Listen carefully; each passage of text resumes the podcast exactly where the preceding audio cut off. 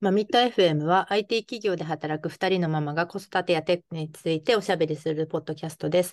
ライフイベントを乗り越え楽しくテックライフを送っている様子をお伝えしていきます。フィードバックはハッシュタグマミッド FM で募集しております。はい、お疲れ様です。お疲れ様です。そうですね。今、あの、絶賛、あれでした。あえー今週の土曜日に WTM 東京、あの、本家のですね、IWD イベント。明日？そう。あらら。です。そうちょっと、そうだとかっていうと、この配信をいつできるのかっていうね、あの、ちょっと日によって忙しい日は結構空いちゃったりするから、うんうん。そしたら、ちょっとそのイベントより前に配信ができるように頑張りますけれども、おお、全然全然。あれですね。なんか、あの、そう、明日は、えー、 Women Techmakersのですね、国際女性デーのイベントがありまして、はい、お、それにも、えっと、登壇させていただく運びになってますので、えーそれもですね、まあ、Dare to be という今回の、えーうんうん。まあグローバルのテーマですね、なんかこう、一歩踏み出す勇気みたいな、うんえ意味ですけれども、新しいことに挑戦する勇気ですね。常識にとらわれない挑戦、リスクを取る勇気っていう意味なんですみたいなんですよ、うんデアが。で、まあ、なんで、ちょっと今回のそのね、テック、まあ、我々のテック DA プロジェクトみたいな、あのぴったりだなっていうところで、まあ、ちょっとちょっと掛け合わせた感じの発表をできればなと思っております。で、なんでスライドを今一生懸命作ってて。お いやいやこれね、本来であれば、私はなんか性格的にあんまりギリギリが嫌な人なんですよ。うん。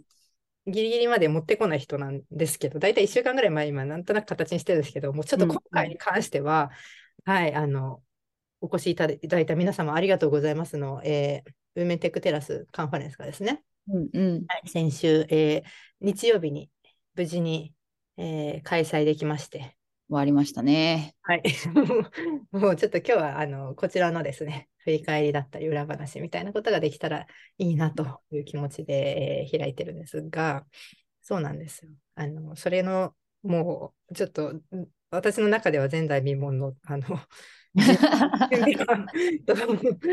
もうちょっとこれにすごい全あの魂を集中させてたんで、他のことが何もほぼほぼ手つかずで、ちょっと他のね、お仕事の皆様ご迷惑をおかけしましたみたいな感じで、今週からあのいろいろね、さばいてるんですが、はい、あの通常運転にね、戻りましたね。そうそう、なんで、あの、ちょっとスライドギリギリになっちゃったっていう感じの、まあ、はい、言い訳なんですが、あの、はい、お越しいただいている皆様、あの改めてありがとうございましたありが。とうございました。あの、懇親会で、あのね、何人かおお話ししましたけど、おそらくこちら聞いていただいているリスナーの皆様と、あの、会場に来ていた、うん。ももしくは聞いていただいたオンライン配信もしてたので、あうん。の、見ていただいた方の属性がまあまあ被ってるんじゃないかなと仮定して 仮定してですね、えーちょっと振り返りをしようかと思ってますけど、あのね、懇親会でも何人何名かね、あの、マミット FM 聞いてくれてますっていう方がうん。来てくれて、そうですね。嬉しかった。でそうで、まあ、まあ、私は多分前に出てあの喋ってたんで分かったと思うんですけど、松井さん誰みたいな、どこ、松井さんどこですかみたいな感じが結構、あの、そうそう聞かれて、あ、松井さん、松井さんね、今回めっちゃ裏方だったんですよね。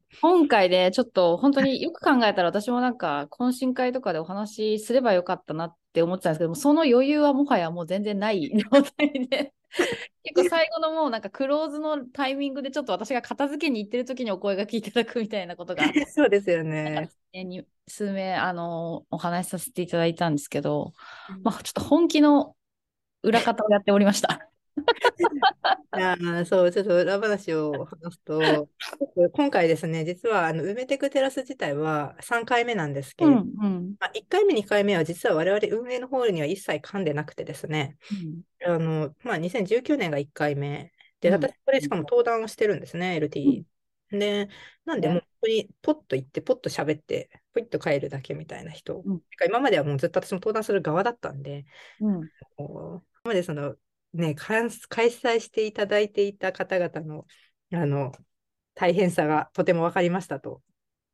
そして、いあね、本当になんか、いや、でももうね、登壇してくださる方もすごい枚数のこうスライド用意していただいたりとか、ね、いろいろこう、ゆうね、お話をしてしようっていうことで、いろいろ本当準備させ、させていただいてるんですけど、なんか違う、違う意味でのなんかこう、大変さだよね、これはね。ですね。てか、なんかその裏側がもう分かって、なんか今まで、うん、あの、かあのカンファレンス開いていっても感謝しないとなってすごいあの身に染みて分かったっていうところとそうそうそう。ちょっとあの戻るとその1回目2回目は割とそのすなんだろうな会社の中でもイベントを推進する担当の人たちが、うん、いるんだよね、そう専門職みたいなね専門、ね、方々やってくれてたんですけど、まあ、この度は私があのこのウメテクメーカーズの、えー、w IWD のイベントにあのキャンペーン期間に合わせようとしたせいでですね、せいでって言ったんですけど、おかげで、えー、3、4月にですね、えーのまあ、日本で言うと3、4月って結構みんな忙しい時期じゃないですか。いやね、あの時なんで逆にここの、なんかあれか、その部屋がね、部屋の方の関係だったんだよね。あそう、部屋がセミナー室が限られてるんで、取れる日が。うん、それで、あの、あ、ここだ、ここ空いてるって言って、その時は、あの、特に深く考えずにというか、あの、空いてるベースで抑えたもののですね、あの、そう、その、3、4月はその、推進してくれてる会社のメンバーたちがすごい忙しいわけですよね、入社があるので。うん、そうだね。なんで、あの、ちょっと本当に我々、このテック DI プロジェクトのメンバーだけでやるっていう感じに、ほぼほぼ、あの、もちろん、あの、いろいろ協力はいただいてたんですけれども、あの、運営自体当日っていうのは、実動はね、本当に。やるっていう形になってしまいまして、私はちょっとそこのあの見積もりが本当に甘くて、かなりあの、もう松井さんにはね、あの懇親会の準備からのけ、ね、何から会場装飾とか、いろいろすごい担当、裏方全部担当していただいたりして、ね。でもなんかね、こういう仕事もできるんだなって。うん、いや 思ったよ、本当に。本当にね、松井さんのね、このマルチすごいっすよね。なんかもう何してもで、なんか何しても割と高い水準で何でもこなすっぷりが。いやいやいやいやいや。でもやっぱほら、こういう、なんつうの、まあ、AI がね、台頭する時代でさ、いろいろこうさ、自分のこう今後もいろいろ考えたりするじゃん。うんうん、なんか、できることは何でもやってみようみたいなね、この気持ち？うん、いや、でもなんかほら、今回ね、基調講演で翔子さんがさ、うん、挑戦するみたいなさ、ね、トライすること大事だよみたいな話をしてたけど、まあ私も今回は本当結構トライだったね。いや、私も首がもげそうなぐらい。もげそうだったよね、みんなでね。大丈夫なのかな？できるのかなってね。よかった、向こうでよかったみたいな感じですごい聞いてました。うん、いや、本当に。運営がちょっと実はあのね、まあ、ちょっと裏話をするとそういう感じだったんですごい あの成功するかというか、もう致命的な失敗があのあったらどうしようとか、直前まで結構ドキドキしてたっていう、うん、開催だったんですけど、まあ、結果的に本当になんか、もう、なんかね、手前味噌ですけど、登壇者、皆様すごい良くて、素晴らしくてね、手前味噌っていうか、私、声かけさせていただいた方々、うん、本当になんかもう、あの技術とキャリ、技術か、まあ、キャリアっていうそのトークセッションに関してはですね、うんうん。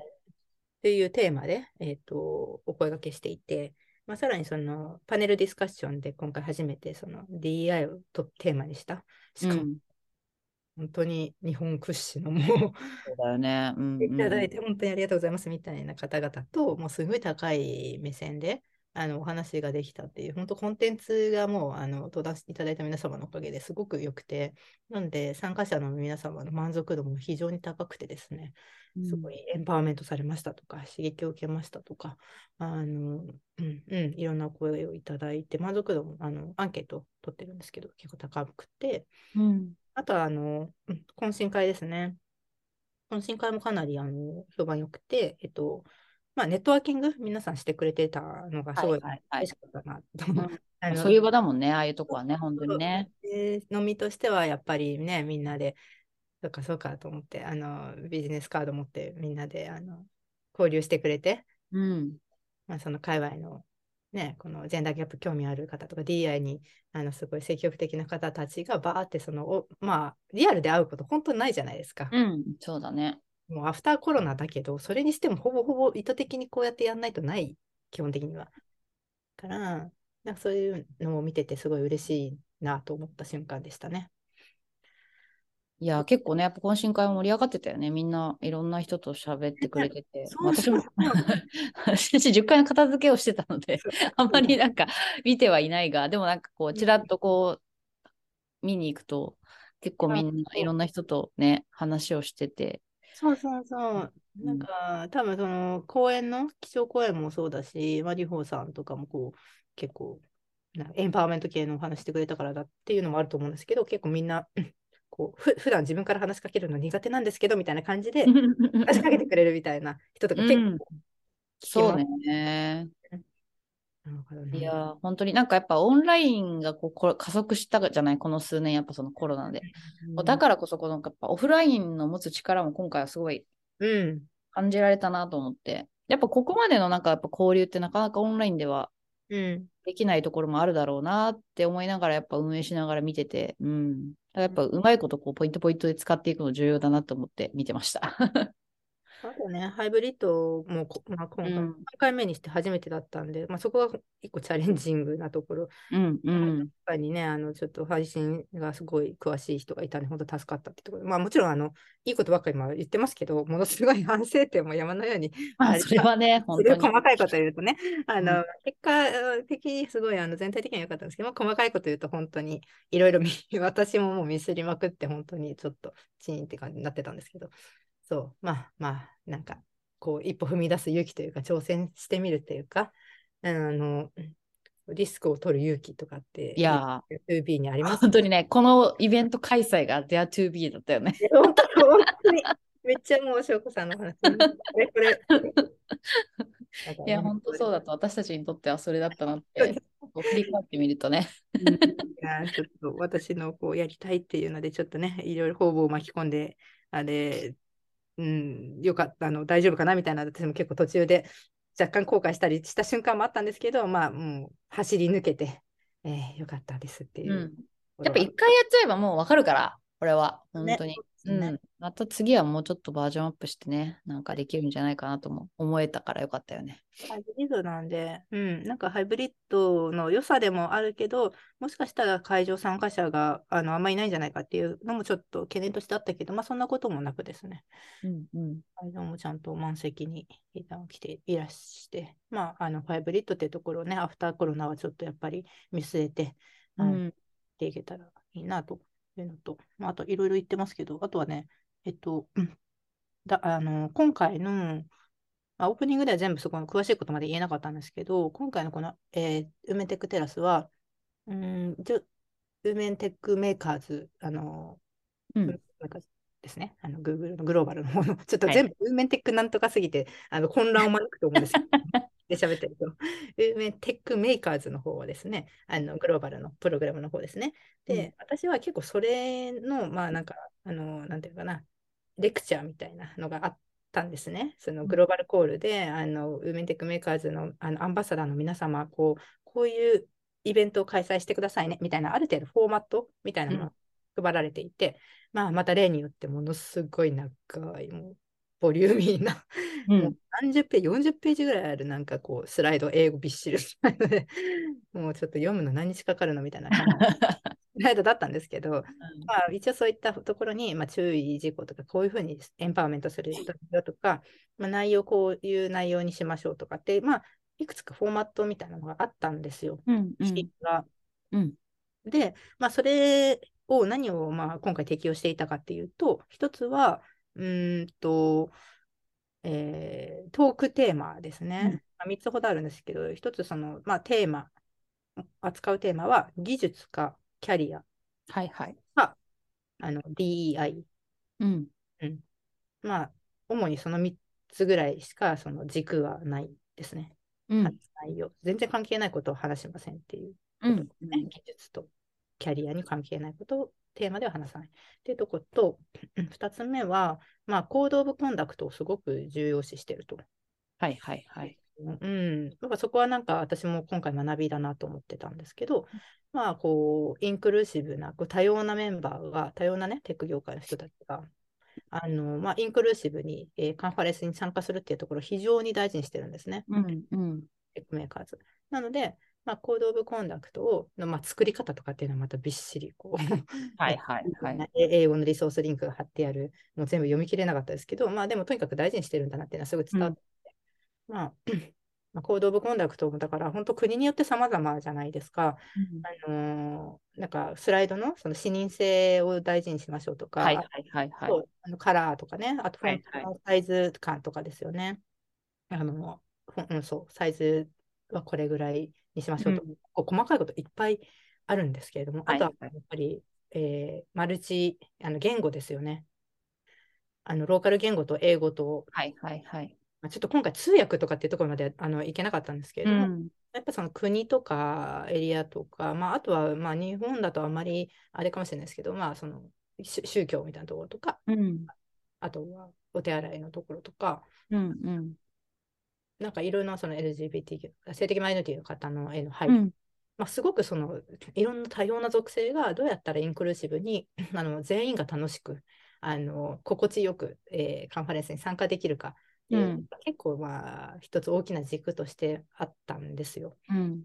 で、まあ、コード・オブ・コンダクトどうしようかなって思ってたんですけど、まあ、さはい幸いというか、あの本当にあのウメンテックテラスの1回目、2回目から、えー、と利用させていただいているあの Code of Conduct はですね、うんすごくよくできていて、よくできていてっていうのは何でかっていうと、あの ScalaMatsuri さんの、えっとうんうん Code of Conduct を、うん、とそのまま、えー使わせていただいてるんですね。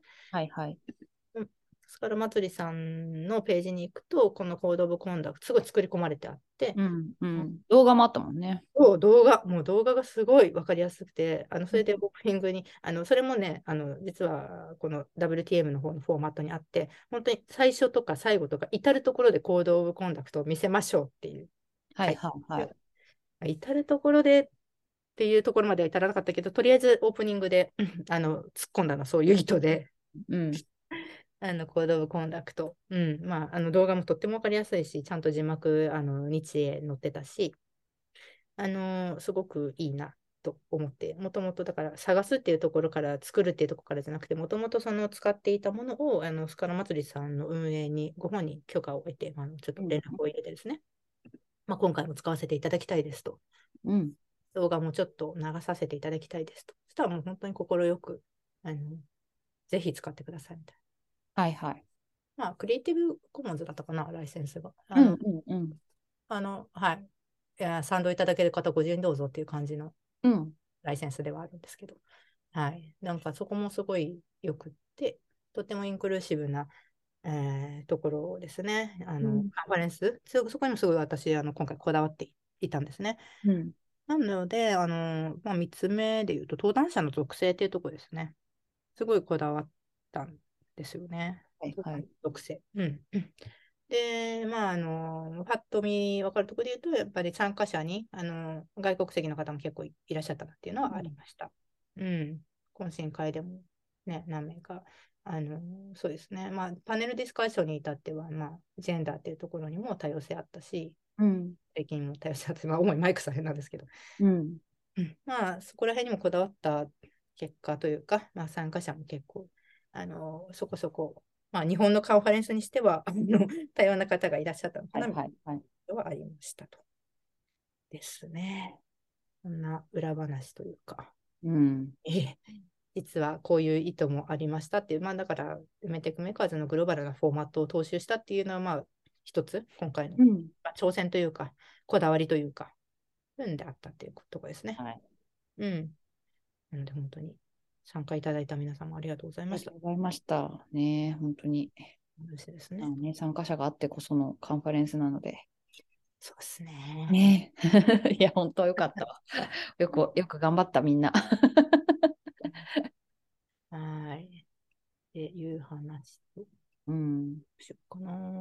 そうは、あの、別に、ここで区切ってもいいんですけど、うん、松井さん、時間は大丈夫？大丈夫だよ。うん。じゃあ、なんかちょっとずーっと当初から積んでるあのトピック、話したいテーマはい。で、えーキーボード、開発環境というか、ああねちょっとこの話を実はあの私、えーいつ話してもいいリストはいはい。まあ、スプシに自分で積んでるんですけど、うん。実は最初から入ってて、ずっと機を逃してて、話し切れてる。うん。うん。あのー、松井さん、キーボードとかってこだわる派ですか？キーボードのいやー、やっぱね、Mac じゃない、今、環境が。で、ノートになってからは、あんま私はこだわってないし、なんかこう、みその、エンジニアの人みたいにこうずっとこうなコード書いてずっとキーボード叩いて、まあ叩いてるんだけど、なんていうかな、叩いてるけど違うんだよな。なんか、なんか、ちょっとエンジニアやってて、あの、それこそデスクトップ環境だった時は HHKB のああ、ハッピーハッキング、うんハッピー、ハッピーハッキングやってたりとかはした。でもそのためちゃくちゃ高いやつじゃなくて、ちょっと若干なんか廉価版のなんかあるんだよね。でもすごいやっぱ使いやすくて、そう使ってたりして、さすがにさ、あのガチの炭とかのやつさ、あまでは私はもう、あ、墨のやつ。炭のやつ。いやね、わかる。でもね、私もむ昔、形から入ったから、いうんありましたよ、ハッピーハッキングハマった時期が。そうだよね。うんトーブレ、トーブレだっけ？なんかいろいろあるよね。なんか、かわいいんだよね、あの、ハあッピーハッキングかわいいよね。なんかね、コンパクトでさ、こう、なんつうの？こう、収まり方がかわいいよね、キーボードのなんか。うんそう。そう。で、まあ、あと、今はもうだから、あとは、今、うん US の配列の一応キーボードにしてるぐらいかな。私はもうそれぐらい。US 配列は最初からそうですか？うん、最初は普通に、あの、実の配列だったんだけど、それで変えたの？うん、途中から、なんか、いや、なんかエンジニアさんがやっぱ US 使ってる人多いじゃん。うんで、やっぱシンプルで綺麗だなって思ったんだよね、単純に。ね。そう。で、なんか、まあなんかいいなって思って、単純に変えたっていうだけなんだけど、でもなんかやっぱ、いや、なんか、まあ自分的には属性が日本人だから、まあ普通にカナ入力できたらめちゃくちゃ早いわけじゃん、多分ね。カナ入力を極めればよ。な ああ、いますよね、カナ入力。いるじゃん。いや、本当に早い。こんなに、本当に早い人たちはローマ字入力じゃなくて、カナ入力だっただったりするわけでしょ、多分や。ったことはないんですけど、そそうそうなのよ。だけど、まあな、言うとやっぱさ、その、じゃあちょっとエンジニアやってきた、やってた時とかもあったから、やっぱそういう時はなんか、まあ、普通にもう英語で打つわけじゃん。うん。だから、カナ入力なんかほぼ使わないのに、まあ、そこに存在するっていう感じだったから、まあ、なんか途中でやっぱりその US にしたんだよね、私は。ううん子供の PC 買う時もすげえ悩んで、ああ、そうだね。そう US にしようかなって思ったけど、まあ、とりあえずなんか会社、あ、会社じゃない学校のにから支給される Chromebook とか普通に多分あの US 配列じゃないから、なんか変に迷ってもよくないなかなと思ってやめたけど、うんなるほどね。そう、そんくらいかな、私のこだわりなんかそんなにないです。まあ、配列うがん US かなっていう。そう、そんくらい。うん。じゃあ、キーボードは今はもう、なんか、くなんつうの、内蔵、内蔵のっていうか、ついてるやつ。ついてるやつ、ついてるやつ。でもなんか、ちょっともしまたね、なんか、今ほら、この前、そのゲーム用の PC を買ったから、ちょっと前に。だから、なんか、ね、ガチでモニター置いて、なんか、やるとかになったら、ちょっとキーボードも考えようかなぐらいの感じで。うん、今はもう、もうついてるやつですね。なんかあれですよね、私は、わあのー配列に関しては最初、多分本当にほぼ最初の頃から US にしちゃってたんで、ああね、やっぱ多いよね。エンジニアさんみんな US, US にしがするよね、なんかね。うん、まあでも多分それも、たまあ、当初は、入社当初は全然深いこだわりも何もなくて、みんながそうだったっていう、多分周りがそうだったっていう理由なあーだと思うんですけども、あとなんとなくそっちなんかかっこいいかなみたいな、そううんいうノリだったけど、だから最初から US だったんですけど、なんかこう実際から US にするとすごいコンテキストスイッチが大変じゃないですか。そうなの。だからやっぱ、大変だった。なんか本当に全然違う。特に記号系の位置が全然違う。そうそうなのよね。記号ね。なんか、あの、カン、コロンとか、なんそか、わかるわかるそう。そう、シフト押さなきゃこれ、あ、出ないんだみたいなさ。なんかいあったけども、慣れちゃったらね。そうね、でもやっぱキーボード入力に慣れてると、私最近めちゃくちゃ思ったんだけど、あの、セブンネットプリントみたいなのあるのじゃん。なんかあるでししょ？であるあるんだよ。それでなんか結局子供がなんか、なんかか学校でなんかこう自分のアルバムを作るみたいなことを言い出して、でなんか写真を印刷しなきゃいけないってなったわけ。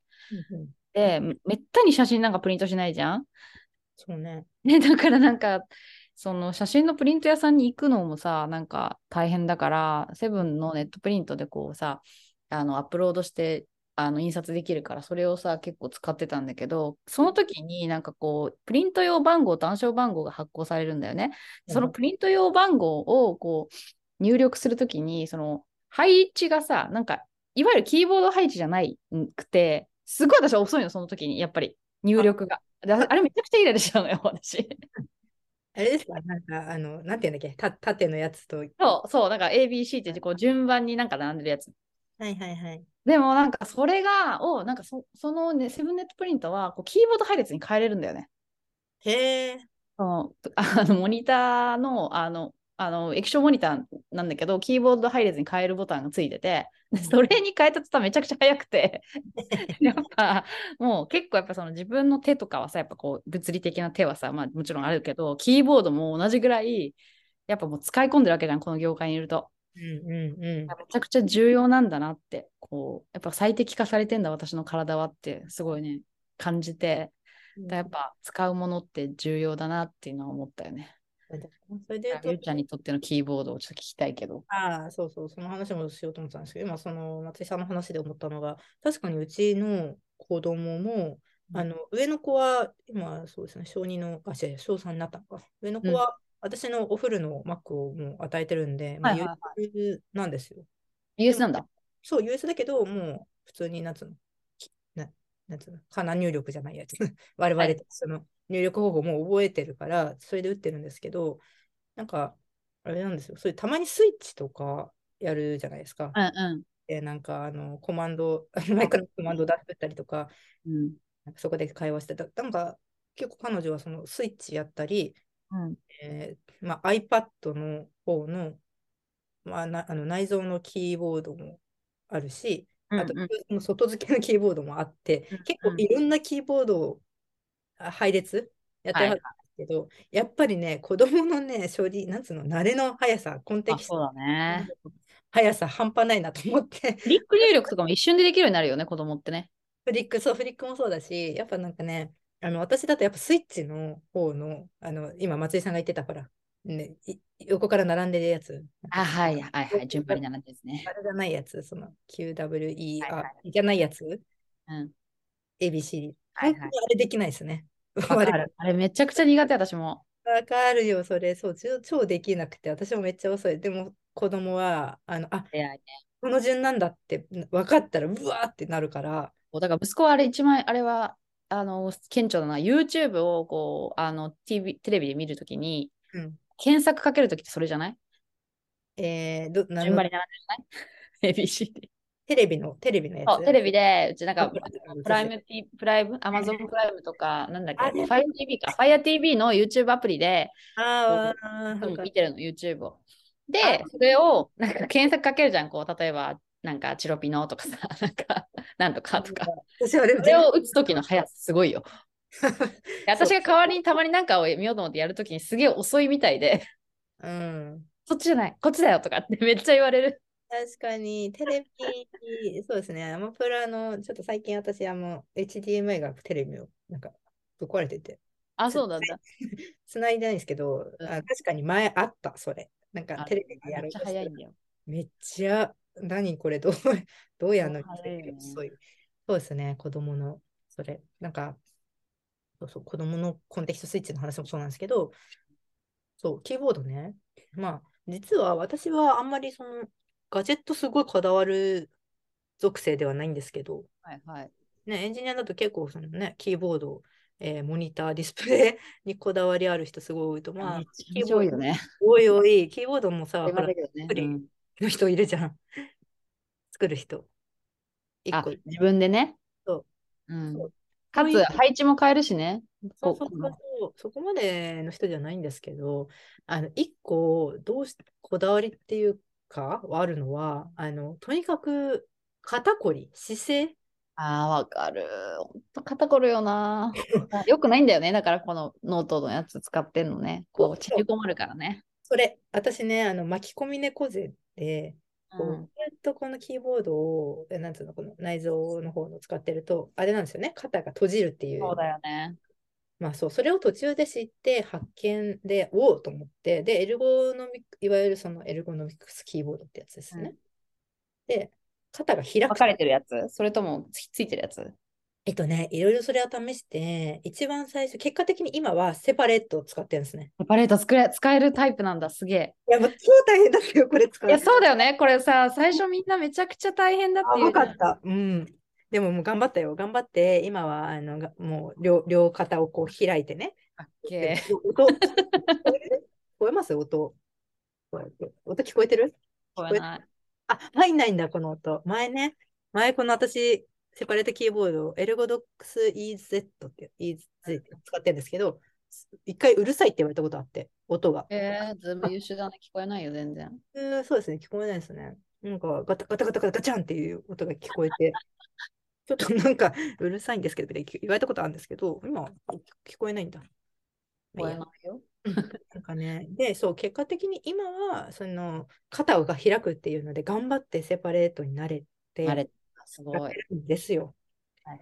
あ、もうでも大変で、その1個前は、あれ使ってたんですよね。サーフェイス、えーこれ、サーフェイスエルゴノミックワイヤレスキーボードっていうちょっとしょうもないえー、えこれはセパレートじゃないんですけど、なんかこう、なんだっけ。言ってるやつね。そうそうそう、人間、なんとか工学、人間工学えにの、あの、まあ、科学的な、あの、はい根拠があるっていうキーボードですよね。要は、まあ、うちに手手首が内側に行かないもんね。あの、親指側が。そうそうそうそう、そう、これね、ハの字の向きの問題で、わかる。めちゃくちゃわかるよ。そう、ハの字。最初、えっと、こっちのエルゴ、あ、サーフェイスのね、エルゴノミックキーボードの方を使ったときは、えー、ハの字が言うても、なんつうのかな、うんえー指先が中を向く仕様じゃん。うん。で確かにあの内蔵のあのキーボードよりかは、まあ、なん肘が外に向くはいはい。ですけど、私がやりたかったのはそっちじゃなくて逆ハの字だったんですよ。わかる？あ、巻き型になるからね。そうそう。結局これじゃ巻いてるじゃんと思って。なるほど、なるほど。そっちのハの字正しいっちゃ正しい。私が求めてるのはこっちのハの字ではないんだと思って、はいはいはい。えー肘が、えーなんつうの体につついて、はいはい。へ指先が外側に向く方のハの字うん。にしたかったのね。はい。まあ、それだと離れてるのしかないね、基本的には。そしたらもうセパレートしかないじゃんってなって、まあでもセパレート、いやいや、そんな詳しくもないしと思ってたら、前のプロジェクト、前のチームにいたときに、すごいその、詳しい人がいたのよ、エンジニアに。ガジェットいるんだよね、本当に、ね。ガジェット好きマニアが で一人チームに一人ぐらいはいるんですよ。で、彼にがそのセパレート、このそれこそエルゴドックスイーズ使ってたんですね。うん。まあそれでいろいろ聞いて、あのいいですよっていう、肩開いていいっすよはいってい聞いて、まあ見よう見まねでね、私も買ったんですね。うん高かったんですけど、この高いよね。高い、でももう、まあでもね、毎日使うし、そう、それが仕事だからね。要はまあ、美容師さんのハサミとかさ、大工さんの、ね、カンナと一緒だよ、ね。うん仕事道具ですよね。からうん、そう、それでね、あの、頑張って、でもこれ使えるのかもわかんないで買ったら、やっぱもう本当大変で慣れるまで。最初みんなされって、やばい、これ。馴染むまでやばいって言うよね、なんかね。なんかね、新しいのが、こう、レイヤーっていう概念が出てくるんですね、これ。へえ。えー何かっつうと、この、このとか言って見せたい。あのね、普通の ABC、え英字が印印字されてるじゃない。あと数字も印字されてるんですけど、レイヤーっていうのを切り替えると、その、えっと、なんか一個こう押すと、レイヤー1っていうのになって、そのレイヤー1だと、えっと、なんつうのかな、自分で、えー設定した、じなんつうのかな、そう自分でこの、この配列だよっていう、例えば、はいはいはい。私はレイヤー1は数字のその点キー入力ができるようにしてるんですね。なるほどね。うんうん、だから普通に M とか J とか U とかがなんか数字でできるような感じになってて、はいはいレイヤー1にすると。うん。でも、で、あとは、うんとレイヤー2を押すと、あの、あなんつうの、矢印のやつあるじゃん。はいはい、あるね。で矢印キー。ペンキーのキーボードについてるものね。あ、そうそうそうそう。うんっていうのに、私はそうしているんですよ。で、えこれのやり方はもうちょっと久しくやってないんでもう忘れつつあるんですけど、なんかソフ専用のソフトウェアあって、えっと、自分で定義した、えーキーボード配列を、うんと、なんかコンパイルみたいにして、なんつうのはいストールみたいにするんですね。もちろんそのハードウェア連携してるわけだから。なんつうソフトウェアだったかも最近やってなくて忘れたんですけど、なんかそういう、えっと、設定したものをこうガチャガチャっとあこうインストールみたいにして反映されるとなるほど。いうシステム。それがもう新しくて、うん、なんかまあようやく慣れたからいいんですけど、あとなんかこう、あんまこういうこと言うと、あの EMAX の話をするとなんかね、海外では老老害扱いされるんであれなんですけど、私はあのいずっと EMAX キーバインドを使ってる人なんですね。えー、で、EMAX キーバインドって小指疲れるっていう話聞いたことあります。ずっと、まあ、まずその絶対 US 配列でもやるのは、えっと、左の小指の位置にキャプスロックがあの物理はあるけど、キャプスロックそこにコントロールを入れ替えるんですね、まずは。あ、HHKB そうな気がするな、物理が。